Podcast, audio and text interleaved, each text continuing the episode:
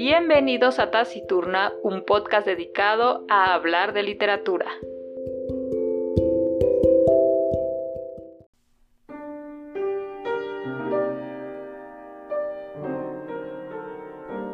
Nunca había tenido la oportunidad de conversar con Seiji Osawa sobre música hasta que comencé las entrevistas que forman este libro. Viví durante una temporada en la ciudad de Boston y a menudo, como un aficionado anónimo más sentado entre el público, asistí a sus conciertos cuando aún dirigía la orquesta sinfónica de esa ciudad. Por aquel entonces no tenía ningún tipo de relación personal con él. Al cabo de un tiempo conocí a su hija Seira por casualidad, y gracias a eso coincidí con sus padres en varias ocasiones. Pero esos encuentros eran casuales y no tenían ninguna relación ni con su trabajo ni con el mío. Quizás una de las razones por las que nunca nos pusimos a hablar en serio de música hasta hace relativamente poco tiempo fue que el maestro estaba muy ocupado con sus compromisos laborales. Por eso, cuando nos veíamos para tomar una copa, hablábamos de cualquier cosa excepto de música, y si por casualidad lo hacíamos, apenas eran comentarios al azar que no iban más allá. Osawa es de esa clase de personas que concentran todas sus energías en el asunto que tiene entre manos y por eso, imagino, Fuera del trabajo necesitaba desconectar. Por mi parte, no lograba superar cierta reserva y evitaba abordar cualquier tipo de conversación sobre música. En diciembre de 2009 le diagnosticaron un cáncer de esófago y después de someterse en enero a una grave operación, se vio obligado a restringir su actividad profesional para seguir un tratamiento y un programa de rehabilitación en torno a los cuales acabó girando su vida. Quizá por eso empezamos a hablar de música poco a poco en el transcurso de nuestros encuentros. Su condición física no era la óptima, obviamente, pero cuando empezaba a hablar, su rostro me parecía a mí se iluminaba, recuperaba vivacidad. Puede que retomar su relación con la música de un modo distinto al habitual le ayudase a cambiar de humor, al olvidarse momentáneamente de su enfermedad, por mucho que lo hiciese con un amateur como yo. O tal vez, como yo me dedicaba a una actividad en un campo distinto al suyo, eso le ayudaba a despreocuparse. He sido un ferviente entusiasta del jazz desde hace ya casi medio siglo pero también he escuchado y disfrutado mucho de la música clásica, casi tanto como el jazz. Ya en mi época de instituto empecé a coleccionar discos e iba a conciertos siempre que podía, sobre todo cuando viví en Europa, de 1986 a 1989. Dediqué mucho tiempo a escuchar música clásica y vivía inmerso en ella. Tanto en el pasado como en la actualidad, escuchar jazz y música clásica alternativamente ha supuesto para mi espíritu y para mi mente un gran estímulo una forma muy eficaz de alcanzar la paz interior. Si por alguna razón me forzaran a escoger entre una u otra, mi vida sería sin duda mucho más triste. Como decía Duke Ellington, en el mundo solo existen dos tipos de música, la buena y la otra.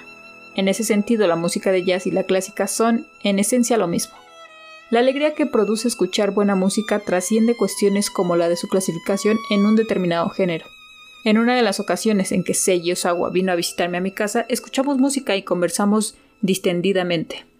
Me habló de sus recuerdos de cuando Glenn Gould y Leonard Bernstein interpretaron en Nueva York en 1962 el concierto para piano número uno de Brahms.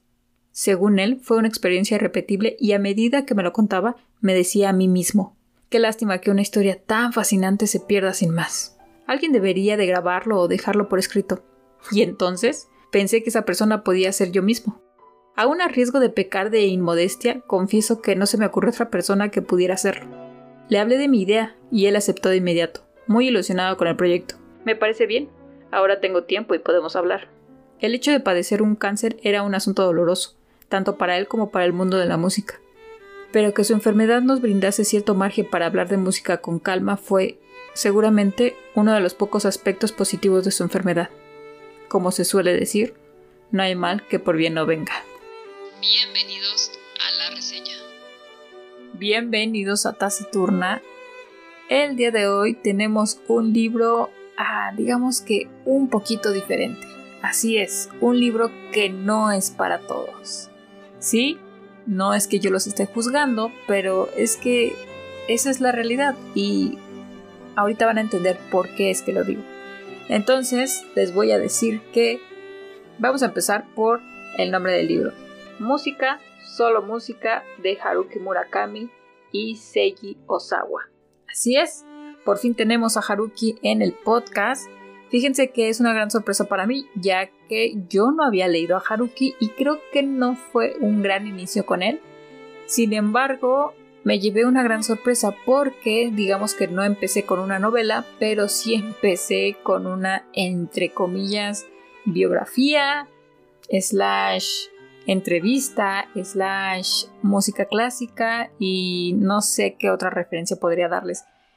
Les digo que no fue un gran comienzo ya que yo esperaba, pues sí, una novela, una historia, algo en que entretenerme. Digo, no es que no me haya entretenido con este libro, sin embargo, es un libro como les vuelvo a decir, no es para todos, ya que en este libro Haruki eh, plasma entrevistas con un gran músico que es el maestro Seiji Osawa, que es director de orquesta. Yo no sabía que Haruki le apasionaba la música clásica y sobre todo la música jazz que él describe al inicio de, su novela, bueno, de este libro, como ya escucharon, que prácticamente es lo mismo, ¿no? Siempre fue aficionado y si ustedes pueden hacer una búsqueda rápida de Haruki en, en pues sí, en Google, podrán ver que es un gran coleccionista de CDs y de... Ay, ¿cómo se llaman estos discos? Em, de vinil, exacto. Y bueno, como lo escuchaban al principio, de alguna forma Haruki pues sí dio, o más bien coincidió con Osawa gracias a que conoció primero a su hija. Él era gran admirador suyo y bueno, el, el, libro comienza con esta introducción que les leí al principio. Ya después de esta introducción, pues realmente todo se basa en la entrevista. Y podría yo llamarla que ni siquiera es entrevista, ya que es una plática entre Haruki y Osawa, muy casual, pero eh, claramente pues todo se basa en la música. Literal, el nombre es perfecto. Solo hablan de música, son dos personas apasionadas por este tema. Uno de ellos pues es un maestro que se dedica toda su vida a la música, habla de los aspectos técnicos de una orquesta, cómo es que el director lleva a la orquesta, cómo es que se lee la partitura, cómo es la diferencia entre interpretar y, componer son cosas muy diferentes. También habla de los diferentes directores de orquesta que hay, cómo es que cada uno le da su interpretación.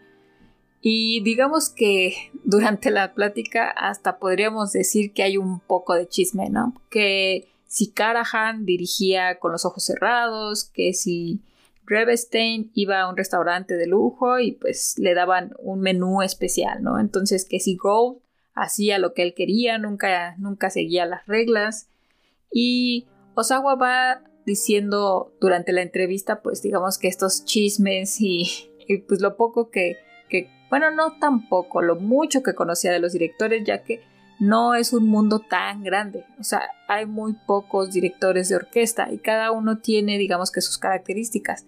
Por otro lado, Haruki, como gran aficionado, conoce a cada uno de ellos, claramente no en el aspecto, digamos que más técnico, más en el corazón de la orquesta, sino que él literal sí era un gran aficionado, él iba a los conciertos, él los disfrutaba. Y lo que me agradó de esa entrevista al principio la verdad no me estaba yo ubicando muy bien y hasta me perdía un poco con los aspectos un poco técnicos. Yo decía, como en qué momento va a empezar aquí la novela? Pero mi gran error pues fue no investigar antes, ¿no? Realmente este libro me lo regalaron y pues yo dije, pues bien, vamos a leer a Haruki. De hecho, lo leí en conjunto, ¿no? Entonces, lo bueno de esto es que tuve con quien, digamos que criticar el libro o comentar el libro y decíamos así como, hmm, eh, no es lo que esperábamos, pero fue también de alguna forma entretenido, interesante conocer sobre, pues sí, este tema en especial, ¿no? La música clásica. La verdad es que yo no soy una experta en música clásica, sin embargo, sí es una música que yo escucho. No les puedo decir que identifico pues todas las todas las obras de arte, digámoslo así, de esta música. Pero sí, sí que tengo mis obras eh, preferidas, ¿no? Por ejemplo, una de ellas, no sé si la han escuchado, y yo creo que sí, porque es de las más eh, clásicas, la de la Cenicienta, si no mal recuerdo, sí, Cinderella. Y hay otra que se llama Rondo Caprichoso. No les puedo decir realmente de quiénes son, sin embargo, esas dos piezas son de, mis favoritas. Y conocí un poco más de música clásica, una porque tuve un acercamiento al piano, claro está, y otra porque la verdad no me acuerdo en qué año, pero en algún momento, en, mi momento de, de, ver mucho anime, pues mis amigos me recomendaron ver, si no me equivoco del nombre, se llama Kimi no Yuso, Kimi no wa Yuso, algo así, pero en inglés se llama algo así como Your Lie in April, y pues en español es tu mentira en abril, ¿no? Pero realmente creo que sí es Kimi no Yuso. El chiste es que ese anime es algo cortito, yo lo recomiendo, digo, hablando ahorita de música clásica, es un chico, un pianista, que realmente pues desde pequeño, ¿no? Se forjó como, bueno, su mamá hizo que se forjara como pianista, es algo que él disfrutaba hasta que pues ahí pasa algo con él, ¿no? Eh, le recomiendo mucho porque eh, a pesar de que pues tiene una historia así como muy, muy linda, muy de amor, también te, te acerca mucho a, a la música clásica.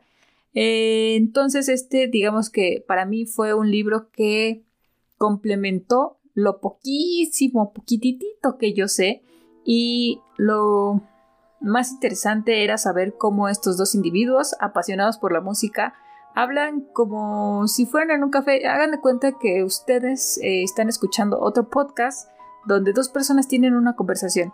Entonces ustedes están ahí como que viendo que comenta uno con el otro y lo mejor de este libro es que eh, hagan de cuenta que Haruki, al ser un gran aficionado, de verdad, busquen esa foto, yo me quedé impresionada. Él le dice a Osawa, ¿sabes qué? Tengo este disco donde tú hiciste tal interpretación y ni siquiera Osawa tiene ese disco, ¿no? Imagínense el grado de fanatismo, digamos, que bueno, que tiene Haruki con la música clásica. Entonces, lo interesante ahí es que en las conversaciones ellos escuchaban las interpretaciones y dan esos pequeños comentarios que dicen, mira, en el minuto 1.13 se escucha como el piano empieza a arrebatar la melodía y es inevitable que tú también busques esa pieza. Habrá algunas que de plano si no las encuentres son rarísimas, pero habrá otras que sí. Y también lo interesante de ahí es que debes de buscar la pieza con el director que ellos mencionan. Por ejemplo, te dicen la pieza, el este concierto de Beethoven número uno, pero interpretada por Karajan, ¿no? O sea, porque no es lo mismo que la interpretara Karajan a que la interpretara Gould. Entonces, sí, por ejemplo, a mí me costaba mucho al principio. Yo decía, o sea, lo que están explicando no coincide con lo que estoy escuchando y ya me daba cuenta yo dije, ah, es que aquí la está interpretando Cole, no, la tengo que buscar con Karajan. Entonces, al principio resultaba interesante buscar y dar como con esos minutos, aunque realmente, digo, hablo por mí, pues no, como que no llegas a entender técnicamente todo lo que explican y dices, bueno, ok, pero lo que está padre es como que te introducen en la plática, te hacen hacer que investigues y creo que eso es lo interesante de estos libros. Que te digan así como, mira, en tal minuto se va a escuchar como entre el piano y, y a mí me... Pues me enamoré de esa parte porque yo no sabía esos datos que prácticamente en una orquesta el pianista es el que dirige todo, ¿no? Bueno, a pesar de que está el director ahí, pero digamos que en cuestión de instrumentos el piano es el que lleva la batuta, ¿no? Y entonces también Osawa da algunos datos de que cuando existen algunos silencios, pues siempre los instrumentos que suelen entrar ahí en esos silencios, pues son los instrumentos de aire. Y también confiesa eh, que, por ejemplo, él a pesar de que es director y, que pues lleva muchos años en, en esto de la música clásica, él nunca en su vida se ha quedado un concierto completo, porque un concierto dura como alrededor de una hora, hora y media o un poco más.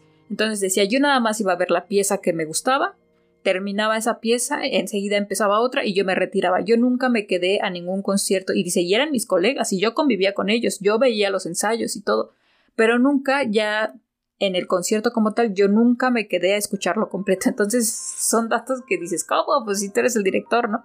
A Haruki también le, le causaban algo de curiosidad. Decía, no manches, yo, yo pagué por ver ese concierto yo me quedé ahí. O sea, como tú que eres el director no puedes apreciar eso. Pero también entiendes la parte en que era el mundo de Osawa. O sea, el maestro Osawa ya no necesitaba quedarse a ver más porque pues él era el que estaba eh, inmerso, ¿no? Él veía cómo es que ensayaban todos. Y también platica cómo es que se vive literal de la música que no es nada fácil y que interpretar o cada vez que se tiene un concierto nuevo se olvida el anterior. Se enfoca en el nuevo y te olvidas del anterior. Siempre estás en constante estudio. No puedes parar.